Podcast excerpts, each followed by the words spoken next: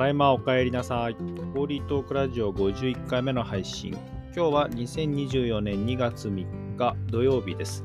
ホーリートークラジオは都内でパチンコ店を経営している私ホーリーが会社の仲間たちに向けて毎日配信しているメールマガジンホーリートークに準じて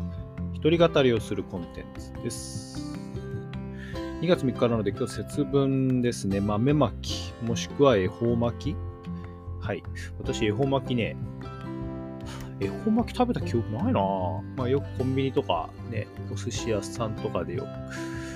く、なんか恵方巻きって言い出したのもそんなに昔からじゃないと思うんですが、皆さんは食べるのかな？えー今日は、え週末土曜日なんですけれども、え毎年恒例は、えー巣鴨の、え地蔵通りにあるお寺さんが節分の祈祷会っていうのがあるので、え今日私もそこに、えー行く予定になってます。なんかね、えー豆まき。はい、あっという間ですね。来るのはね。はい。えーではですね、えー今日は、えーメール、えー仲と、とある方からいただきまして、まあ仲間なんですけど、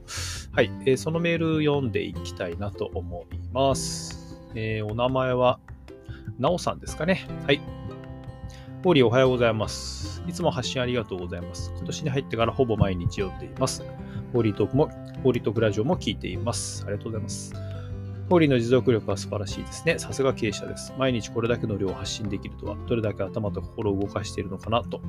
いくつか心に残ったことを書きます。塚本という地域への思い、かつて、かっこ今も、おばあちゃんの銀座と言われていた街をホーリーが愛していて、このおばあちゃんと孫のジェネレーションギャップをどのように捉えて、孫の代として引き継いでいくのかなというところに興味津々です。日本はすでに高齢化社会ですからね。これから高齢者はどんどん増えます。次。剣道。この何々道ってやはりその他の習い事とは一味違う何かがありますね。そして息子さんと一緒に稽古に励む何よりの教育でしょうね。お父さんの背中を見て育ちますよね、きっと。同級生とのカラオケ。昭和の歌を楽しむ。これこれ。私も昭和の時代はいい歌が多かったなと思います。昭和歌謡と共に育った私は懐かしさもあるけれど、歌詞を改めて読み返してみると、作詞家の表現力には感動を覚えます。次。子供の自己肯定感。うん、これはとても難しい課題。強い心を育むために必要な辛い経験としつけ。その通りだなと思います。そして今の時代、この2つはどちらかというと軽視される傾向があるのではないかなという懸念。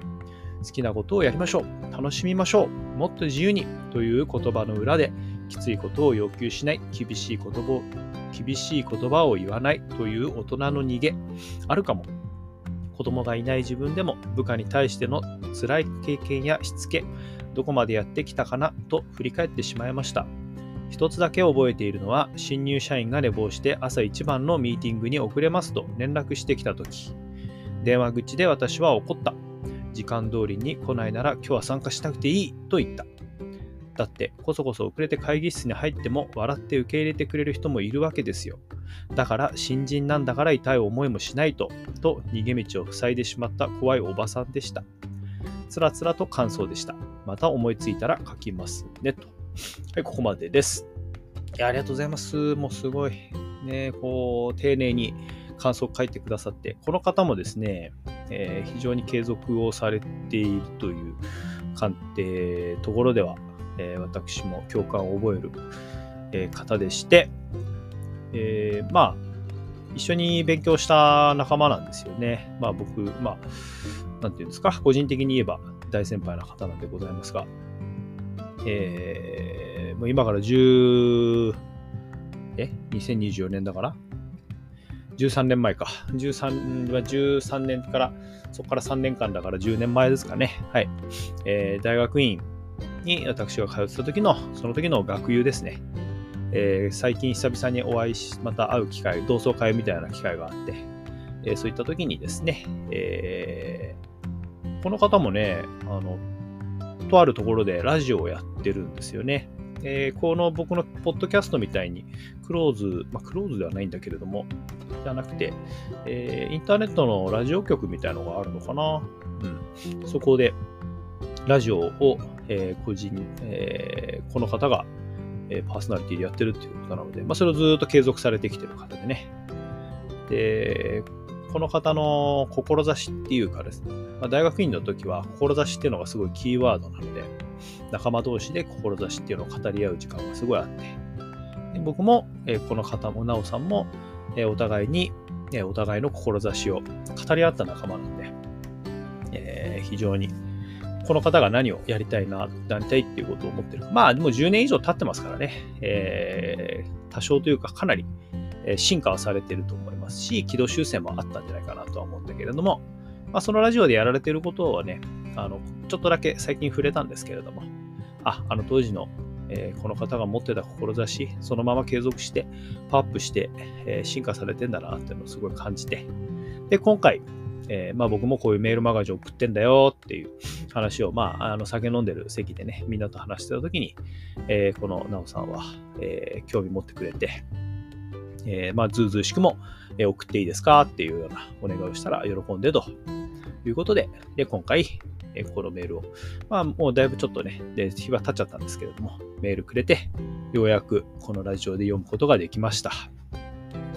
えー、いろいろなことをね、えー僕に対して思いをしてくれたなって思います。まあ、巣鴨のね、えー、土地についての、これから、えー、僕がどのように、えー、そのジェネレーションギャップを捉えて、孫の代として引き継いでいくのかなっていうところがね、うん。まあ、まだまだね、僕もこの巣鴨っていう地に対してのチャレンジは始まってさえもいないかなと思ってるんですが、ただ、最近はね、自分の志だったり、ビジョンだったりっていうところでなんかね、非常に具体的になってきましたし、なってきたなと思ってるし、巣鴨っていう街をね、庭のような街にしたいなと思う。まあ今以上にしたいなと思うし、そのためには僕の会社を家庭のような会社にして、そしてお客様だったり、仲間だったり、地域の方々にとってのいろいろな面でパワースポットになるようなそんな会社を作っていきたいって今思ってるんですよね。あの、パワースポットっていう言葉をね、もう昔からずっとよくね、自然の中でよく使ったりとかしますけれども、えー、なんとなく聞いて、右から左にと通過してたパワースポットっていう言葉が僕の中で、えー、最近すごい大きな意味を持ってね、あ、これが僕の目指していることなんじゃないかなっていうことなので、最近口に出して、もしくは文字に書いて、えー、言うようにしてるっていうのも、えー、思い出しました。あとね、子供の自己肯定感の話、まあ、辛い経験としつけってお話をね、メールでさせてもらって、それに反応してくださいました。まあでもね、この新入社員さんが寝坊してミーティングに遅れますって時に電話口で怒ったっていうのね。いやー、まあこういうことでき、ね、すごいっすよね。僕できないっす。できないな。特に電話口だと。怒るっていうよりも、まあ、機嫌悪そうに ああ、そう、はい、はい、みたいな感じで、ある種ちょっと冷たい風にな、冷たいかもしれないなって僕は思ってね、これはある意味逃げてんじゃないかなって。その子、その方がね、まあ、いたとして、その方に、こう、ね、怒るというか、愛を注ぐことをなんか逃げてる、逃げちゃいがちになる自分がいるんじゃないかなっていうのを思いました。こうやってね、電話口で怒って、しっかりとね、痛い思いをしなきゃいけないんじゃないかと。ただね、逃げ道を塞いでしまった怖いおばさんでしたっていう言い方もされてたので、ね、まあ 確かになんかありそうだなとは思いましたけれども。いやでも怒るのもパワーいりますからね。特にその方に対しての愛も持ってないと。そして何よりそれが自分にも、まあ、直接的とは言わず間接的にもこう繋がってくるっていう自覚がないと、やっぱり人にね、そういう厳しさっていうのを投げかけるの難しいなと思うから、なおさんのこのエピソード、僕はすごい素敵だなと思うし、うん、とても強いか、あの、強いし、はい、あの、覚悟を感じるなって思ったので、僕も、あ、なんか目を背けちゃいけないこといっぱいあるなって思いました。はい、ということでね、えー、こんな感じで今日は、えー、メッセージ読ませていただきました、えー、ありがとうございます。これからもね、いつでも待ってますので、いただければこうやって紹介して、僕も感想をお伝えしたいなと思ってます。はい。では、以上です。いってらっしゃい。行ってきます。